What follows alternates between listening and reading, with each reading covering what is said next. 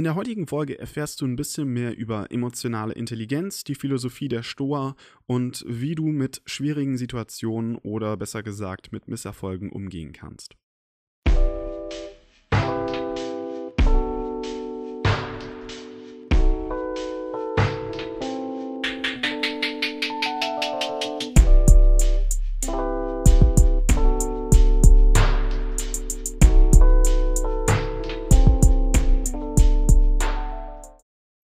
Und damit auch ein herzliches Hallo und willkommen zu einer neuen Folge Minimal to Go, dem Podcast, wo du lernst, mit weniger mehr vom Leben zu haben. In der heutigen Folge möchte ich über einen ganz wichtigen Satz sprechen, den ich persönlich schon so oft gehört habe oder selber so oft benutzt habe, um jemanden aufzubauen. Und zwar, es sollte wohl einfach nicht sein. Wie oft habe ich diesen Satz schon gehört, ob wegen der Arbeit, Beziehungen oder einem missglückten Vorstellungsgespräch. Nicht, dass so viel schieflaufen würde in meinem Leben, ganz im Gegenteil. Aber jedes Mal, wenn irgendwas nicht so geklappt hat, wie ich es mir vorgestellt habe, kam immer von irgendjemandem aus dem Freundeskreis oder der Familie dieser eine Satz. Es sollte wohl einfach nicht sein. Und obwohl diese durchaus aufbauenden Worte eine gewisse Ruhe in einem hervorrufen, birgt der übermäßige Gebrauch dieses Satzes doch einige Nachteile. Im Leben geht es um Veränderung. Und Veränderung ist nicht immer positiv. Selten läuft alles genau so, wie wir es uns vorgestellt haben. Manchmal ist Veränderung gewollt, manchmal aber auch nicht. Manchmal kündigen wir, weil wir mit den Umständen nicht zufrieden sind, und manchmal werden wir, mein Lieblingssatz zum gekündigt werden, zum Kunden befördert. Und das ist ebenfalls in Ordnung. Kein Mensch ist perfekt. Wäre dem so, wäre das Leben entweder super langweilig oder sehr anstrengend. Und doch streben wir Tag für Tag danach, besser zu werden obwohl besser natürlich subjektiv ist. Und perfekt sein ist ebenso ein subjektiver Begriff. Was für den einen schön ist, ist für den anderen hässlich. Was für den einen angenehm ist, ist für jemand anderen unangenehm. Wir Menschen sind einfach unterschiedlich. Und wie ich schon in einer Folge gesagt habe, es gibt von dieser einen schönen Welt so ungefähr 7,8 Milliarden unterschiedliche Variationen, weil sie jeder anders sieht. Und genau aus diesem Grund ist es auch in Ordnung, wenn mal was nicht so funktioniert, wie wir es uns vorgestellt haben. Nicht jeder Job muss passen. Wir müssen nicht mit jedem gut auskommen und keine Art der Musik ist richtig oder falsch. Was vielleicht von 99 Menschen gemocht wird, muss dem Hundertsten nicht ebenfalls gefallen. Wenn es dann mal allerdings zu einem missglückten Ereignis kommt, hört man irgendwo von irgendjemandem so oft diese aufbauenden Worte. Es sollte wohl nicht sein. Ob man an Schicksal glaubt oder nicht, ist wie die Religion jedem selbst überlassen und ich möchte es gar nicht anstoßen. Die Gefahr, die sich allerdings durch das Ausruhen auf diesem Gedanken ergibt, ist die fehlende Frage nach Veränderungen bei einem selbst. Gebe ich mich mit der Aussage, es sollte wohl nicht sein, zufrieden, dann schiebe ich im Unterbewusstsein die Schuld auf irgendwas Höheres ab. Wie jetzt zum Beispiel Schicksal. Und sage mir, ist nicht meine Schuld und es war wohl auch besser so. Im gleichen Moment bleibt die Chance, aber dass das Ganze nochmal passiert, genauso hoch wie vorher. Ab diesem Moment wird es mit der weiteren Erklärung schwierig und ich gebe mir große Mühe, da mit Fingerspitzengefühl dran zu gehen. Es geht nicht darum, den Schuldigen zu finden und anzuprangern, geschweige denn sich selbst für alles verantwortlich zu machen und nach den eigenen Fehlern zu suchen. Doch das Geschehene in eine Box zu stecken, Deckel drauf und mit einem, tja, und darauf folgendem Schulterzucken wegzuräumen, finde ich, sollten wir auch vermeiden. Wie also sollten wir mit so einer Situation umgehen? Wörter wie Achtsamkeit, Selbstreflexion und emotionale Intelligenz kommen ins Spiel und machen die Sache nicht unbedingt einfacher. Es benötigt nämlich ein gutes Stück von den eben genannten Eigenschaften, um das ganze Geschehen rational und nicht emotional anzugehen. Die gute Nachricht ist, das kann man alles lernen. Wenn eine Beziehung scheitert, ist natürlich die erste Reaktion, war ja nicht meine Schuld. Was eine absolut verständliche Reaktion ist, die zum Selbstschutz dient. Genauso das es sollte wohl nicht sein. Und dann einer sehr emotionalen Angelegenheit auf rationalem Wege sich nähern zu wollen, ist für jeden schwierig. Mir persönlich hat hier jedoch die stoische Philosophie geholfen. Die stoische Philosophie stammt aus der Zeit der Römer. Namen wie Marc Aurel und Seneca mögen dir vielleicht bekannt vorkommen. Kurz zusammengefasst geht es um die emotionale Selbstbeherrschung und ist eine Art der Weltanschauung, die meiner Meinung nach viel mehr Menschen beherrschen sollten. Leider wird die stoische Philosophie jedoch oft als sehr kalt bezeichnet. Und das aus folgendem Grund. Kurz und knapp zusammengefasst ist wohl die größte Lektion der Stoa folgende. Dinge, die passieren, sind komplett wertefrei. Erst unsere Reaktion gibt den Ganzen einen Wert. Ein Beispiel. Angenommen, ich lasse mein Handy fallen und die Scheibe bricht. Auf der rationalen Ebene ist das komplett wertefrei. Alles, was passiert ist, ist, dass sich die Form oder der Zustand verändert hat. Erst meine Reaktion gibt den Ganzen einen Wert. Das bezieht sich nicht nur auf negative Vorkommen, sondern auch auf positive. Das heißt also, dass allein meine und einzig und allein meine Reaktion auf die Dinge um mich herum alles und jedem eine Bedeutung gibt.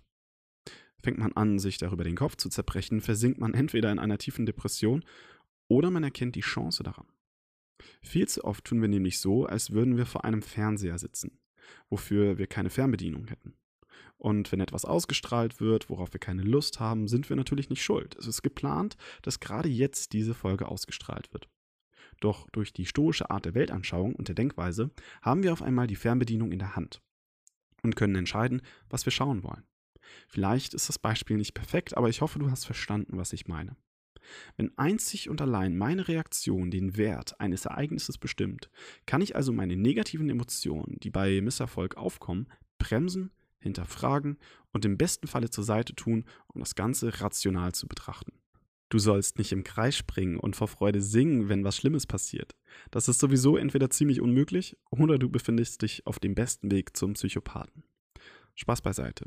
Ich bin der Meinung, dass jeder Misserfolg notwendig ist. In meinem Leben habe ich das meiste aus meinen größten Fehlern gelernt. Der erste Schritt also ist es, die Emotionen sein zu lassen und versuchen, das Geschehen rational zu betrachten. Als nächstes sollte man sich die Frage stellen, was hätte ich anders machen können? So, hier ist auch wieder Fingerspitzengefühl gefragt. Diese Frage weckt nämlich ebenfalls Emotionen wie Schuldgefühle, Unsicherheit oder Zweifel. Genau aus diesem Grund habe ich das Wort anders und nicht besser gewählt. An dieser Stelle ist emotionale Intelligenz und Selbstreflexion gefragt, weil man sonst anfängt, sich selber zu hinterfragen und nach Fehlern oder Schwächen zu suchen. Doch wenn man es schafft, diese Selbstzweifel auszublenden, öffnet sich eine Tür zu unglaublichem Potenzial.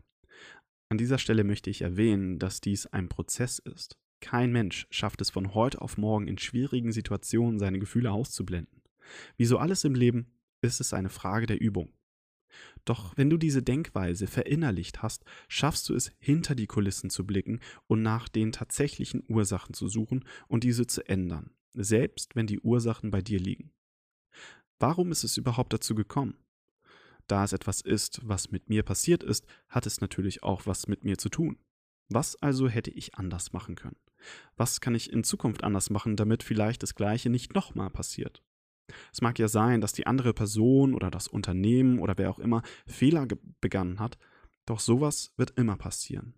Da ich die Entscheidung und das Verhalten von anderen zwar vielleicht beeinflussen, aber nicht bestimmen kann. Wenn dich diese Art des Denkens interessiert, kann ich dir das Buch Selbstbetrachtung von dem ehemaligen römischen Kaiser Mark Aurel empfehlen. Es handelt sich hierbei um ein Tagebuch, was nicht als Buch gedacht war, doch ich kann es wirklich jedem ans Herz legen, da mal reinzulesen. Wenn also das nächste Mal etwas nicht so läuft, wie du es dir vorgestellt hast, dann denk dran, dass das Ereignis an sich komplett wertefrei ist und allein deine Reaktion bestimmt, welchen Wert es bekommt. Dadurch erlangst du die Kontrolle und kannst im nächsten Schritt das Geschehen objektiv betrachten und nach Verbesserungen suchen und daraus lernen, damit du die Chance auf ein wiederholtes Mal verringerst. Und ganz zum Schluss, wenn du aus all dem, was passiert ist, gelernt hast, kannst du immer noch Schulterzucken sagen, tja, sollte wohl nicht sein.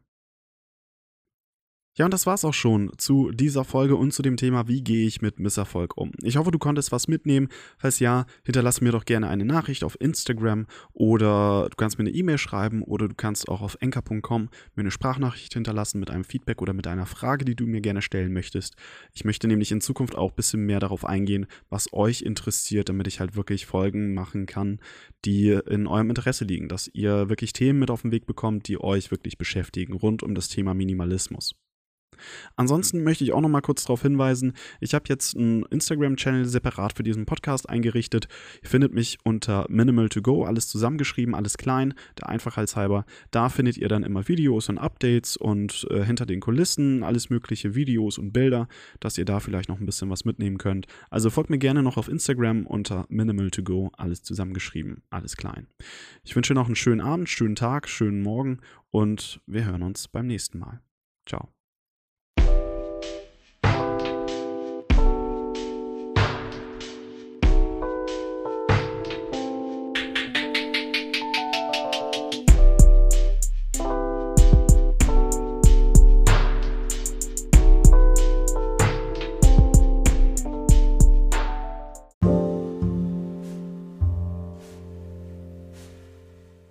Ich hoffe, dir hat diese Episode gefallen.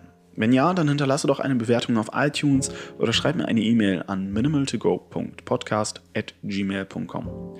Wenn du sehen willst, was bei mir privat abgeht, dann kannst du mir auch auf Instagram unter simply-victor folgen. Ich freue mich sehr, dass du zugehört hast und bis zum nächsten Mal.